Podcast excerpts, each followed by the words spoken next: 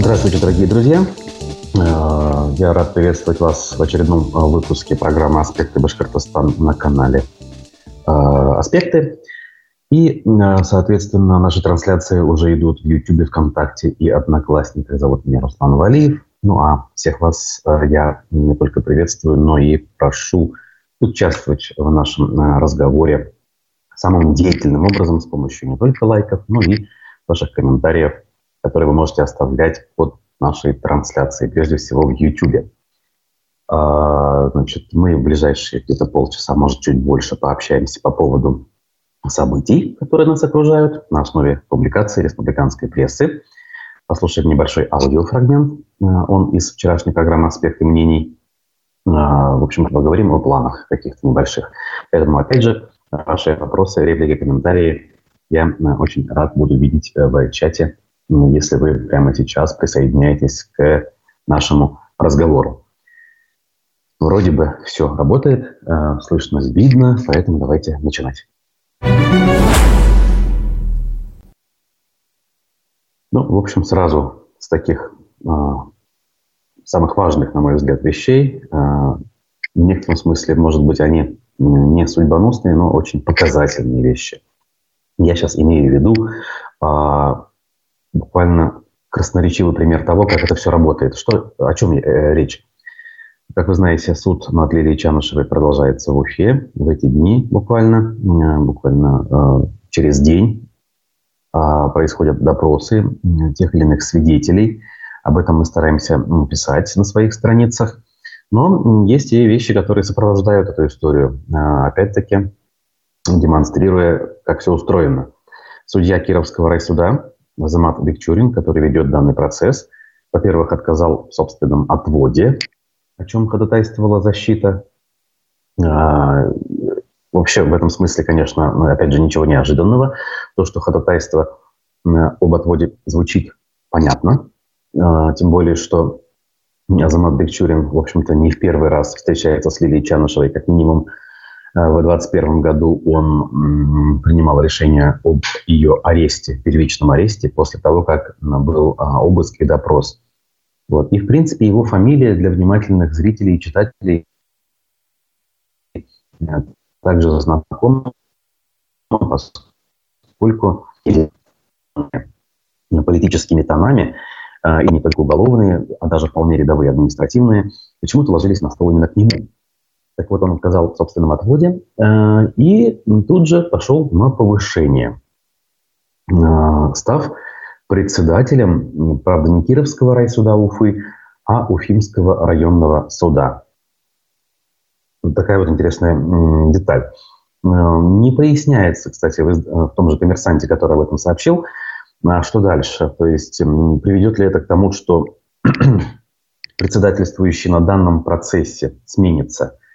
То есть формально человек перешел из одного суда, Кировского районного, в другой. С другой стороны, процесс он начал и, эм, и, соответственно, вроде как должен его закончить. Интересно, конечно, это все, довольно показательно, но не все понятно. Ну, как говорится, будем смотреть дальше. Значит, а мы э, что скажем? По поводу того, как происходит процесс, опять же, следите. Э, буквально вчера публиковали э, соратники Лили Чанышевой и всех остальных. Ну, тут надо сказать, что Лили сама уже дав- давно внесена в реестр э, террористов и экстремистов Рост, э, Росфинмониторинга. Такая формальная история сделана. В общем-то, мы вынуждены об этом говорить, это упоминать. Так вот, э, упоминалась вчера в одной из публикаций история бывшего координатора, тоже запрещенного и экстремистского э, штаба Алексея Навального в Барнауле, который также давал показания на этом процессе. Любопытно, что данный молодой человек также проходил по уголовному делу, но на данный момент он на свободе и оправдан удивительным образом. Однако отмечают авторы публикации, что он э, пошел на сделку э, со следствием, как минимум, может быть, и с совестью тоже, и на этапе предварительного следствия, в общем-то, соглашался с доводами этого самого следствия и давал нужные показания. Да, организация экстремистская, да, вот мы, значит, э, старались ну, старались, не старались, но как минимум нарушали закон, э, значит, продвигая идею несогласованных э, акций, митингов, куда там приглашали э, несовершеннолетних людей. Хотя, вот, например, я считаю, что даже если вот это все признать как данность, то это в любом случае не тянет ни на какие экстремисты, ни на какие там 18 лет лишения свободы, разумеется. Для этого у нас существуют статьи, которые можно применить в случае нарушения этих самых Э, проведения этих митингов, что, кстати, успешно не делалось. Хотя и это, конечно же, надо бы пересмотреть. Но это хотя бы в сравнении с экстремизмом э, гораздо мягче и, в общем-то, терпимее. Так вот, этот молодой человек, он э, в суде выступил уже живьем, но выступил помягче. Но при этом нельзя сказать, конечно, что полностью от своих слов отказался. Вот такие вот эпизоды тоже есть. Поэтому следите, это буквально летопись наших дней, а, э, вещь, которая войдет в историю, так или иначе будет очень важным отражением тех событий, а, которые нас окружают в целом. Разумеется, вся эта история будет пересмотрена, и выводы будут сделаны, и, надеюсь, не только виртуальные какие-то да, умозаключения будут сделаны, но и какие-то законные решения приняты. Ну вот, Курултай у нас тоже старается э, оставить след в истории и э, предлагает наказывать осужденных за плохую работу. Ну вот хлебом не корми, дай подумать об осужденных нашему госсобранию хваленному во главе с Константином Борисовичем. Значит, они в Госдуму аж э, внесли законопроект об ответственности заключенных за ненадлежащее выполнение трудовых обязанностей. Значит, Рафаэль Марданшин, депутат Госдумы от «Единой России», заявил коммерсанту, аж, что ко второму а, чтению в проекте могут прописать наказание за невыполнение заключенным трудовой нормы. А собеседники коммерсанта уверены, что законопроект создает дополнительные возможности для злоупотреблений со стороны сотрудников СИН. Опять же, тут даже сейчас такое время, что никакие даже эксперты не нужны. Вот любой закон возьми, который в Думе рассматривается, наверняка он античеловеческий, э, часто людоедский, а как минимум а, создающий возможность для злоупотреблений. В какой бы то сфере он не был принят. Вот буквально так. Неправильно, конечно, так относиться. А, опять же, обобщать – это неверный подход. Я сам всегда так говорю. И уж тем более журналист. Но как наблюдение подсказывает, что, к сожалению, большей частью такой подход верен. Такая оценка, точнее, верна. Ой, дальше двигаемся дальше. Так, ну и к делам, скажем, региональным. А, та же «Правда ПФО» анализирует историю с э, корпусом, который не то технопарк, не то IQ-парк, не то все-таки часть будущего Э, большого студенческого кампуса. Здание такого сине-зеленого цвета, покрытое стеклом, частично реконструированное уже более 10 лет назад, как вы знаете, пустует на перекрестке Гоголя э, за Кивалиди. И вот здесь заголовок. Несостоявшийся парк Сколково в Уфе превращается в элегантный межвузовский кампус. Э, перефразируя известную сцену из фильма «Бриллиантовая рука», а, значит, э, придумали коллеги заголовок. Запутанная история многострадального офисного центра на центральной Уфимской улице Закива-Лиди все-таки имеет потенциал стать историей со счастливым концом, обнадеживает э, статья.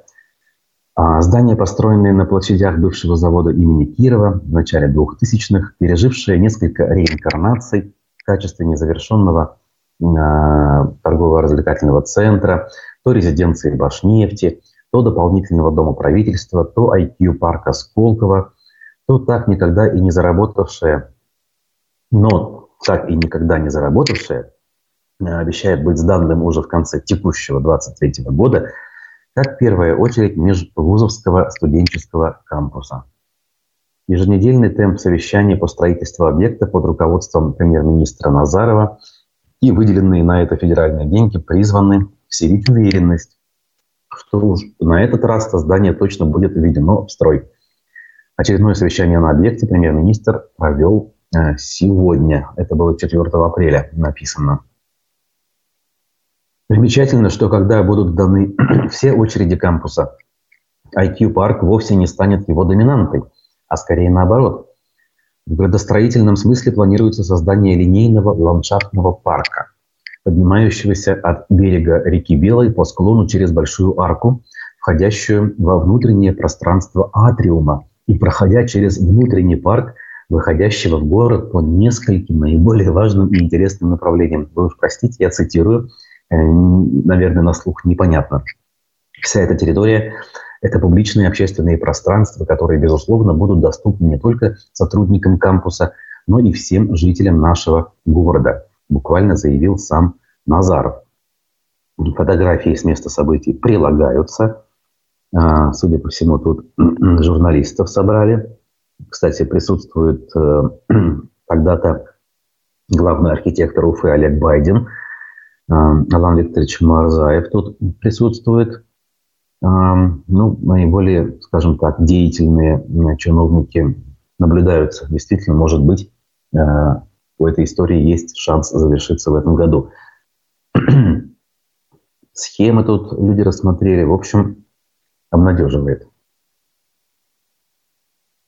Так, случилась э, страшная э, очередная трагедия.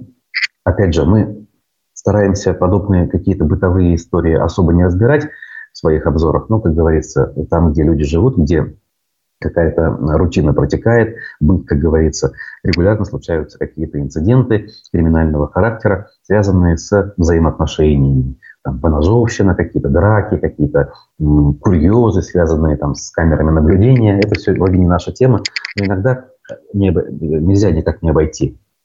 Э, вот публикация УФ-1, вчера вечером она уже была, э, в школу под Уфой, где 13-летняя девочка порезала одноклассниц, нагрянули следователи. То есть, вы понимаете, да? А в второй школе Иглино 13-летняя ученица напала с ножом на одноклассниц. Инцидент произошел примерно в 14.30 во время перемены. Между 13-летней девочкой и ее одноклассницами вспыхнул конфликт, что, в принципе, неудивительно и вообще в любой школе, в любом возрасте, и уж тем более в таком, да, переходном, как говорится.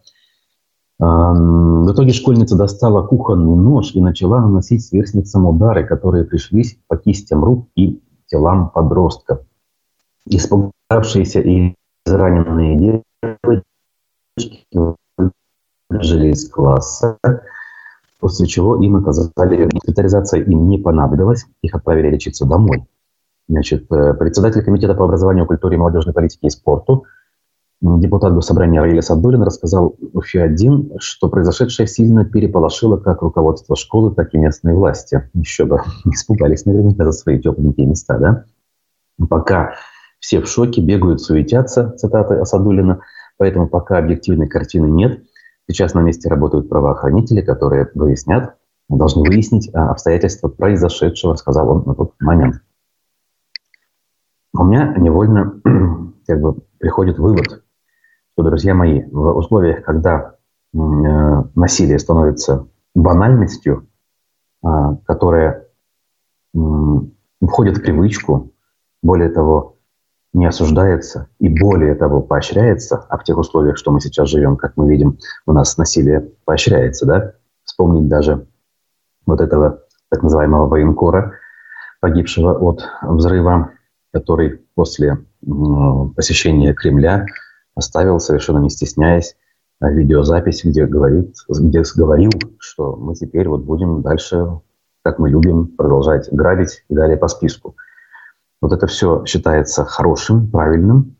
А, это все наблюдается людьми самых разных возрастов, и они считают допустимым а, эти действия повторять.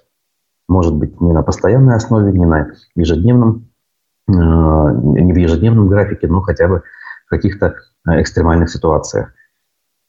И это, видите, может касаться не только там, ветеранов условных боевых действий, или людей взрослых, или людей с неустойчивой психикой. Это может касаться кого угодно. Поэтому не удивляйтесь, друзья мои, а, этого будет больше и больше. И совершенно любой а, из нас может оказаться в этой ситуации, как в роли исполнителя, так скажем, так и в роли жертвы. за что боролись. Вот то и происходит. Поэтому жалко, конечно, да, то есть, что есть пострадавшие, в этом смысле сочувствие надо выразить, тут никаких в этом противоречий, скажем, нет. Но, опять-таки, для меня это не удивительно. Сейчас я предлагаю сделать небольшую паузу, буквально три с небольшими минуты. У нас э, в плане фрагмент, э, обществ... возглавляющий, возглавляющий общественный штаб по наблюдению за выборами, заместитель председателя Общественной палаты Башкортостана Лида Исаргатова была вчера в гостях э, Разифа Абдулина. У нас выборы, как-никак, э, в этом году, то же самое госсобрание, поэтому на эту тему мы не можем э, пропускать. Давайте послушаем, и скоро я вернусь. В республике прошли до выборы местные советы, если не ошибаюсь, по семи округам в пяти муниципалитетах, так что есть что обсудить. Как прошли эти выборы? Были какие-то нарушения? Нарушений не было. Это подтвердили наши наблюдатели, которых мы подготовили заранее. Подготовка, конечно, очень серьезно проходила в 2021 году перед выборами депутатов в Госдуму. Там мы подготовили порядка 7 тысяч наблюдателей, и часть из них как раз вот на этих довыборах принимает активное участие. Но там, где а, состав наблюдателей обновился, мы, конечно, их обучили, и, в принципе, они отлично отработали на всех 21 участке. Это было 42 наблюдателя. Работают они поочередно, потому что целый день сложно было бы одному сидеть. Явка средняя была 23,3%. Да, нужно сказать, что очень разная явка была в этих пяти муниципалитетах. Шаранский район, Бакалинский район показали хорошую явку, до 73%, а город Стрельтамак показал не очень высокую явку. Но, в принципе, в любом случае выборы состоялись. И что касается сельского населения, участки были в небольших деревнях. Избирательная комиссия просто дошла до каждого избирателя, посетили их на дому. Очень активно сейчас используют группы в соцсетях подслушано там где-то, население какого-то конкретно района, население конкретно деревни. Это очень хорошо помогает, поэтому я думаю, что то время, которое мы там находились в процессе наблюдения за работой наблюдателей, за избирательным процессом, явка действительно была. Учите ли вы каким-то, не знаю, приемам противостояния, методам фальсификации, там, вбросов и прочее своих наблюдателей? Да. Какие-то технологии рассказываете? Да, там и технологии, там эти ситуации проигрываются, как нужно себя вести, вот такая нештатная ситуация. Такой процесс нужно заснять на видео, чтобы потом на пальцах не объяснять, что мне показалось и так далее. Но в 2021 году на всех участках были видеокамеры, поэтому здесь было все очень просто. Если какой-то процесс э, наблюдателю показалось, что что-то там было не так, здесь можно было отмотать и посмотреть, и их просим, если какой-то момент спорный, обязательно снимите на видео. Сами напрямую они в этот конфликт не вступают, обязательно консультации Действует штабом. По, по технологии. Да, есть, есть определенный штаб. алгоритм действия, угу. да, это мы все прописали, все очень просто, алгоритм действия, куда они должны обратиться. Безусловно, мы работаем не в противовес участковой избирательной комиссии. Если им показалось, что что-то идет не так, всегда может обратиться к председателю и, в принципе, выяснить на месте. Как вы оцените грамотность членов избирательных комиссий? Они же состав не постоянно, уже периодически меняется. Насколько они знают законодательство, как вы думаете?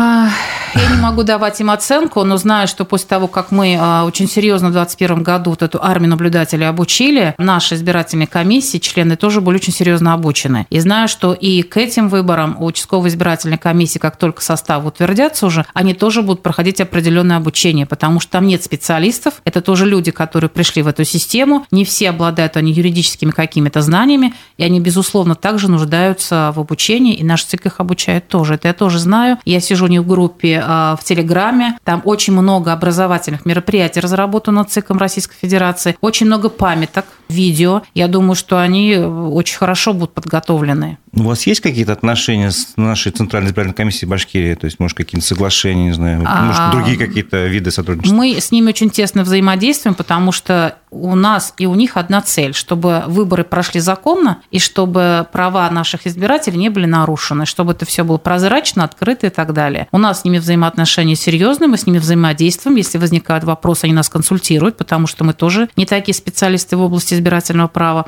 Сотруднические отношения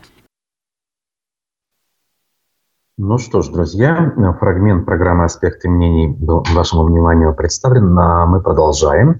Я должен сказать, что сегодня в «Аспектах мнений» один из любимых ваших гостей, политтехнолог Андрей Потылицын. Не пропустите, а, ссылки, анонсы уже опубликованы, а, поэтому а, просим любить и жаловать и присылать свои вопросы, конечно же.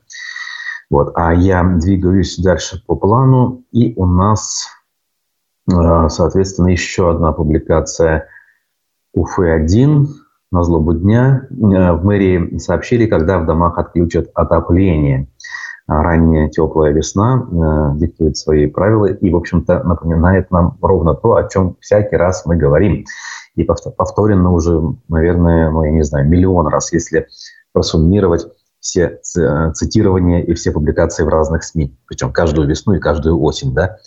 Вначале у нас по весне, или ладно, наоборот, по осени люди долго требуют включения отопления, а весной не требуют его отключения. Всякий раз нужно напоминать, что для этого есть определенные нормативы. Так вот, что пишет УФА-1? Аномальная апрельская жара в Башкирии вызывает все больше недовольных возгласов, касающихся а, надобности горячих батарей и их в их домах. В мэрии рассказали, когда в республике ждать отключения. Согласно информации из официального телеграм-канала администрации, чиновники в курсе о проблеме жары. Э, тем не менее, выключать отопление они не собираются. Причина тому есть среднее значение температуры воздуха. Со слов экспертов, несмотря на относительную жару в первой половине дня, ночью столбики термометров продолжают опускаться ниже нуля. Из-за этого среднесуточная температура едва достигает требуемых для отключения плюс 8 градусов. Также в мэрии отметили, что на следующей неделе в Уфе ожидается похолодание. Учитывая это, говорить об окончании отопительного сезона в Уфе пока преждевременно, отметили они. Короче говоря, просят потерпеть. Рав, равно как и тех, кто жалуется на то, что э, на улицах стоит пыль столбом, особенно когда дорожная техника – Э, оборудованная щетками, э, пытается эту всю пыль куда-то сгрести на окраины или просто в сторону газонов.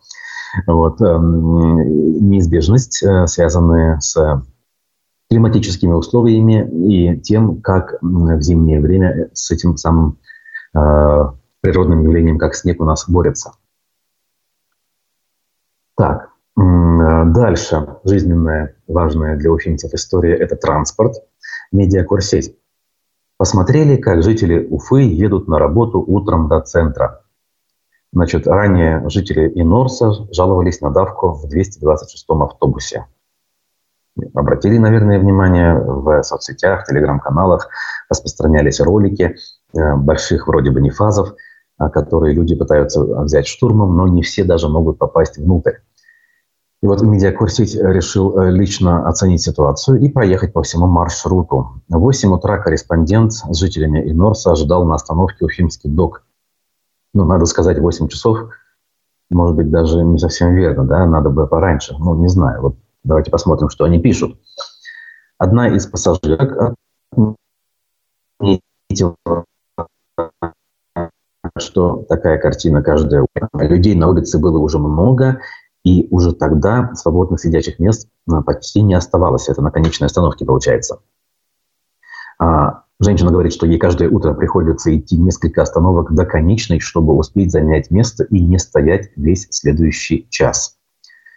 Действительно, уже на пятой остановке, между которыми совсем небольшое расстояние, автобус набился битком, пишет корреспондент. А женщина при этом отметила, что час пик Раньше бывает, работники УМПО на работу к 8 утра едут, отметила она. Тут и фотографии иллюстрируют всю эту картину. Между тем, на часах почти 8.30 на остановке стадион Гастелло попасть в автобус удалось уже не всем желающим, пишет корреспондент. Салон, салон пробрался находчивый и, судя по всему, сильно опаздывающий на работу мужчина. Водитель предпринял несколько попыток, чтобы закрыть двери переполненного транспорта. Угу.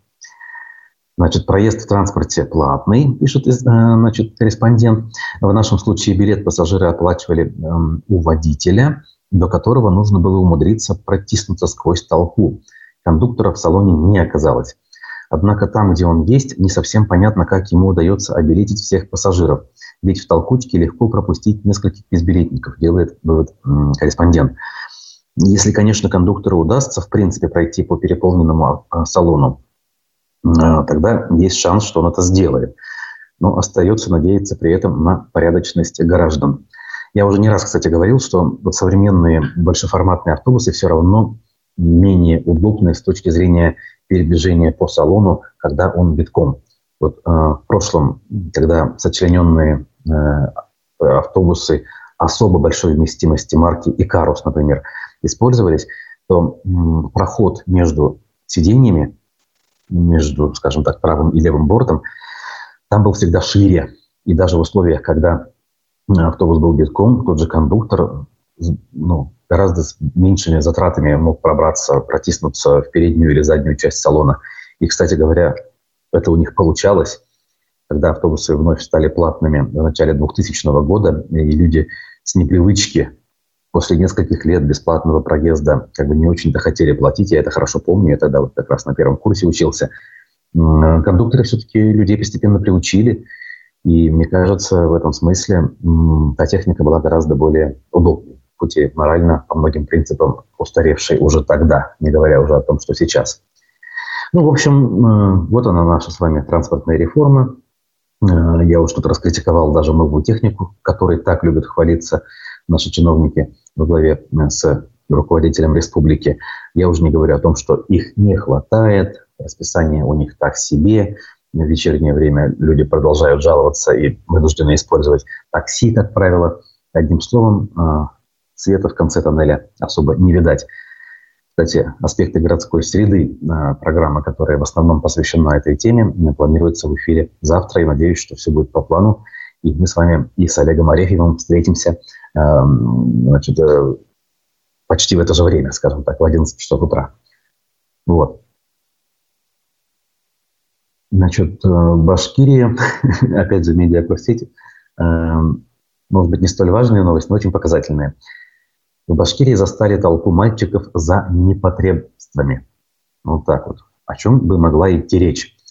В соцсетях, опять же, делать людям нечего, да, а, обсуждают фотографии из Башкирии, где дети выстроились в ряд и справляют нужду рядом с дорожным кафе «Дуслык». Рядом с детьми на фотографии а, запечатлен автобус хоккейного клуба «Тарос». А, комментаторы в соцсетях пишут, справляют нужду на глазах у всех прохожих. Дорожное кафе «Дуслык» в районе Дюртюлей. Никакой культуры.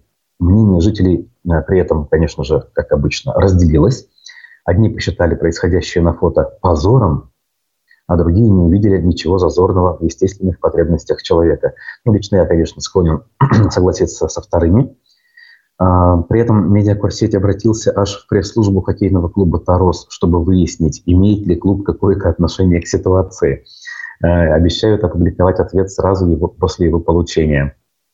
Действительно, автобус «Нефас» а, возле объекта дорожного сервиса, и молодые люди толпой стоят в общем-то, прямо рядом с автобусом. И в округе самое главное не видать ведь какого-то места официально оборудованного, скажем, куда бы они могли э, эту самую нужду справить. Поэтому, друзья, прежде чем э, критиковать за такие вещи, наверное, все-таки стоит задуматься о том, чтобы их просто нет. Э, не только возле объектов, где они должны быть, но и в других местах, как правило, даже более цивилизованных. Вот. Вообще, конечно, это не та проблема, на которую стоило бы серьезное внимание обращать, но вот э, такое бывает. При этом пруфы обратили внимание на интересную деталь. В Башкирии, оказывается, не ввели ограничения большегрузного транспорта, что обычно раньше, много лет подряд, причем, а именно сколько? 25 лет аж всегда происходило. Э, внимательные э, наши зрители или, может быть, те, кто сами связаны с этой отраслью, прекрасно помнят, что обычно с 1 апреля на автодороге Башкирии э, вводили ограничения.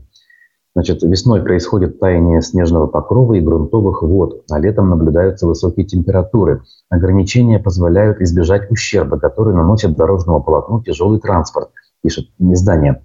В прошлом году эти самые ограничения уже не вводились из-за чего выросли затраты на восстановление автомобильных дорог.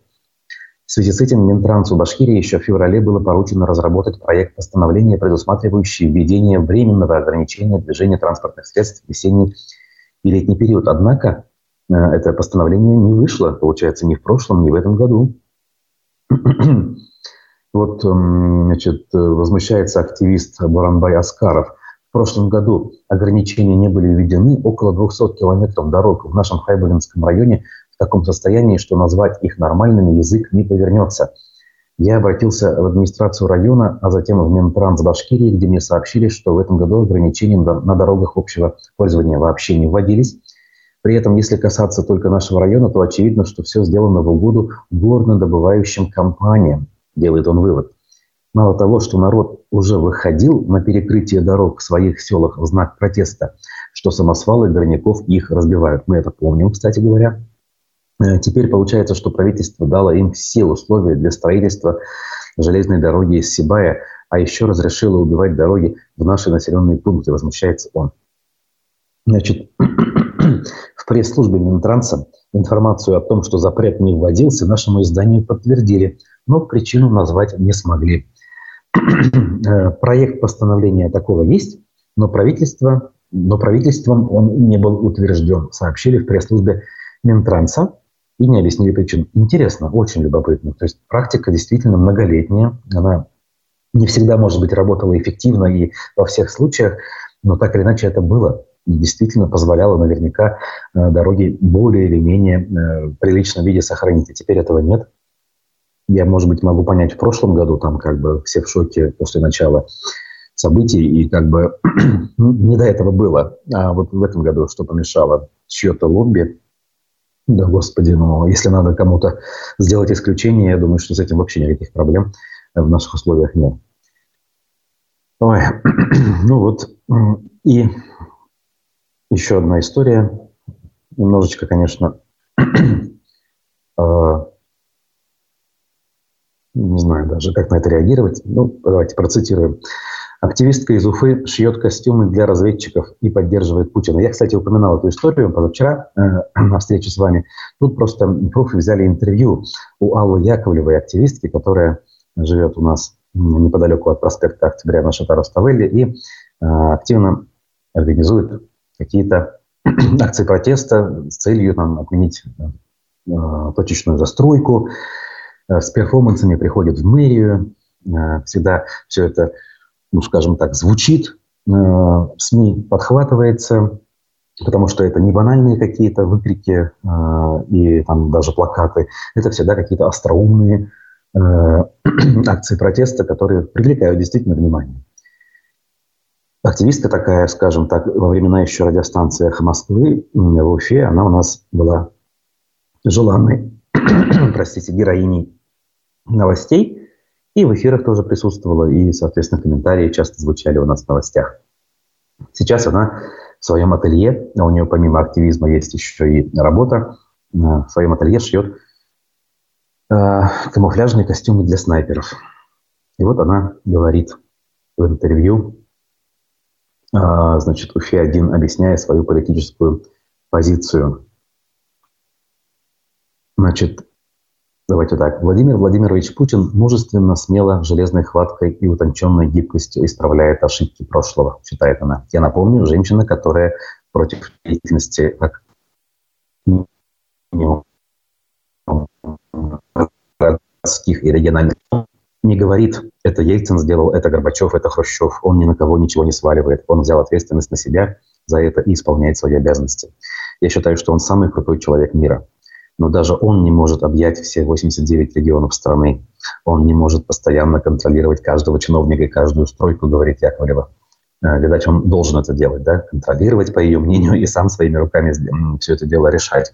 Я сейчас имею в виду в общем, да, то есть у человека мнение у данной э, героини, э, что как бы именно так устроена эффективная модель управления. Но даже он, самый великий человек в мире, как она говорит, не может все это э, объять. Если он не может, тогда кто? Спрашивается. А может быть, все-таки другая модель должна быть эффективной, когда один человек и не должен, соответственно, все это дело решать.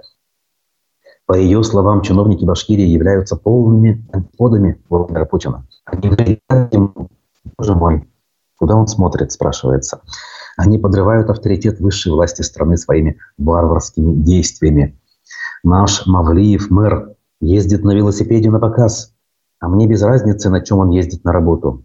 И вот здесь очень важная а, иллюстрация, скажем так, сознания, мне кажется, не только данной девушки, но и абсолютного большинства наших сограждан, до которых совершенно не доходит как бы важность вот этих вот даже антикоррупционных расследований, потому что это не работает так в логике наших зрителей. А, так вот она говорит, я не, не вижу, на чем Путин ездит на работу. Нам без разницы, и мне без разницы, сколько стоят его часы. Если они стоят миллион, супер, это президент огромной богатой страны. И если ему это необходимо для каких-то личных амбиций, для того, чтобы он управлял страной так, как он ее управляет, то супер, хорошо. Но у нас ведь такое позволяют себе чиновники меньшего масштаба, дорогие часы, которые им не по доходам совершенно. То есть кому-то не по доходам нельзя, кому-то можно все что угодно. Неважно, причем это по доходам или нет. Совершенно извращенная, антилогичная логика, скажем это так. И покуда э, эта логика управляет умами, конечно же, надеяться на какие-то изменения в положительную сторону никаких шансов нет. А, дальше еще один момент, и будем закругляться. Алла не видит проблемы в том, что президент находится во главе страны довольно продолжительное время. Напротив, она считает, что некоторые вещи можно сделать только пробыв у власти определенное время и получив должный опыт. Но, видимо, если глава государства проработает 40 лет, тогда проблем с тем, что э, точечная застройка возникнет в условном дворе условной Аллы Яковлевой не возникнет, так что ли? Или нужно 50 лет пробыть у руля, и тогда эти проблемы не будут возникать. Вот так вот, друзья мои. Выводы делайте, в общем-то, сами. Хотя э, я уже и часть своих озвучил, но это всего лишь мои выводы. Может быть, я ошибаюсь. Будем прощаться. Впереди у нас аспекты мнений с Андреем Патрилицыным. Меня зовут Руслан Валиев. До новых встреч в эфире. Пока.